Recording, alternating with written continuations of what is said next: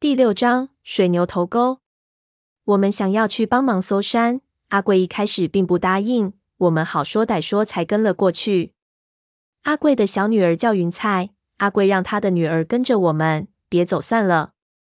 村民们聚合起大概二十人，举着火把和手电，带着猎狗往水牛头沟走。山路四周漆黑一片，我们一边叫喊，一边让猎狗闻着衣服去。这里的林场都被砍伐过一遍，前路并不难走，只是这里雨水充沛，山上多有积水坑，里面全是山蚂蟥。我们一直走到宝林区，路才难走起来。不过这些山民全是猎人，经验丰富，走起来一点也不吃力。对于我们来说，这样的山路和塔木托比起来，实在像是散步一样。一行人就这么往大山的深处走去。我一边走一边问云菜：“水牛头沟一带是什么情况？老爹是否会有什么危险？”云菜回头道：“那里是大宝林区和我们村护林区的边界线，羊角山在大宝林区，周渡山在护林区，中间就是水牛头沟。羊角山后面就是深山老林了。林场的人都在山口立了牌子的，让我们不要进去。所以除了以前的老猎人。”我们一般都不去羊角山，羊角山后面的林子更是没听说有人进去过。阿贵在我后面道：“村子里对羊角山最熟悉的，恐怕只有盘马老爹。后面的林子据说以前只有古越的脚商才敢走。古时候越南裕民为了逃关税，从林子里穿一个月的路过来卖玉石，不知道多少人被捂在这些山的深处。玉石买卖是古中越边境最暴利、最残酷。”最具有神秘色彩的商业贸易，我听说过越南和缅甸玉邦之间惨绝人寰的斗争，一夜暴穷，一夜暴富，在这里平常到不能再平常。在那种以亿博万的巨大利益下，人性完全没有任何容身之所。阿贵说，这里离玉石交易最盛的地点不远，从巴乃到广西的玉商都和广东的一些老板做小生意，是最苦的一批玉民，所以也特别的凶狠。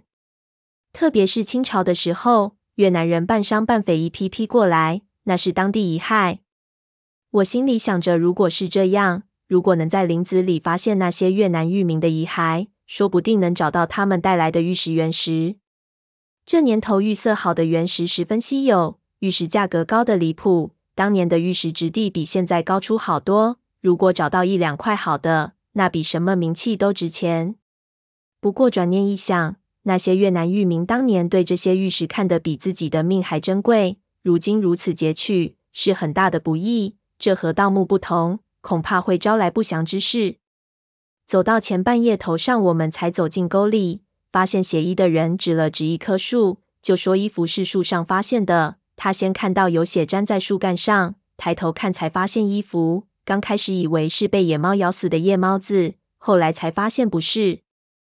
手电照到树上，这种铜皮手电简直没有什么照明能力，但是能确定上面没有其他东西，显然是盘马老爹爬上树后将血衣留了下来。老爹快八十岁了，虽然以前爬树是高手，但按道理不可能无缘无故爬到树上去，显然是遇到了什么危险。我问云菜：“这里有什么猛兽？”云菜说：“很久以前听过有老虎，现在在山里。”最厉害的东西可能是豹子。我一听，心说老虎现在绝对没了，豹子是爬树的好手。如果真是豹子，那就麻烦了。而且豹子有把食物挂到树上藏起来的习性，搞不好老爹已经遇难了。不过阿彩又道豹子都在深山里，这里的山不够深，遇到豹子的概率太小了。老爹没有带枪，到这么深的山里来干嘛？我想起小兵嘎子把缴获的手枪藏在鸟巢里的情节，心说：难道盘马老爹也学的这一招？但是树上并没有鸟巢。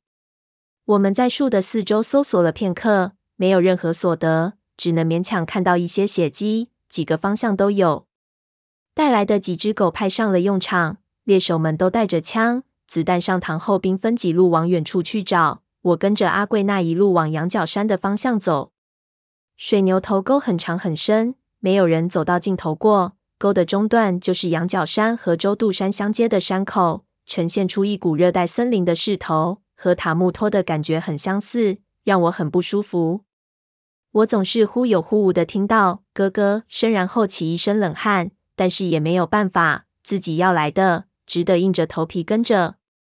山狗相当剽悍，站起来比我都高。虽然全是杂种狗，但是训练有素，很快就闻到了味道，一路引着我们往山谷深处走去。一路无话，走到后半夜，月牙顶在头上，狗似乎找到了目标。我们在羊角山山口附近停下下来，那是山腰上的一个斜坡，因为泥石流的关系，树木很稀，斜坡非常陡，而且泥土湿滑，松软的好比雪层。我们用树枝当拐杖，才能保持平衡，时不时踩错了地方，整片的泥就那么一路滑下去。猎狗拉着我们。艰难的半爬着来到一处树下，之后就不再徘徊，而是对着树后的一大片草丛狂吠。云彩有些害怕，我的心也吊了起来。如果老爹遇到了豹子，那么草丛里的东西可能惨不忍睹。阿贵上前用树枝拨开草丛，手电照射之下，却发现里面没有尸体，只看见一块大石头。我们过去后，发现那是一块年代久远的石碑断片，有些年头了。风吹雨打的痕迹很明显，表面都磨蚀干净了。阿贵他们拨开四周齐腰的杂草寻找，忽然一个猎人哎呀了一声，人一下矮了下去。我们忙冲过去将他拉住，就见草丛里隐蔽着一个泥坑，好像是被雨水冲出来的，坑里还有烂泥。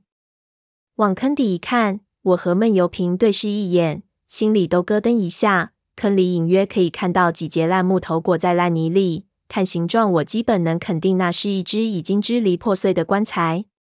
这是一个被冲出来的简陋古墓。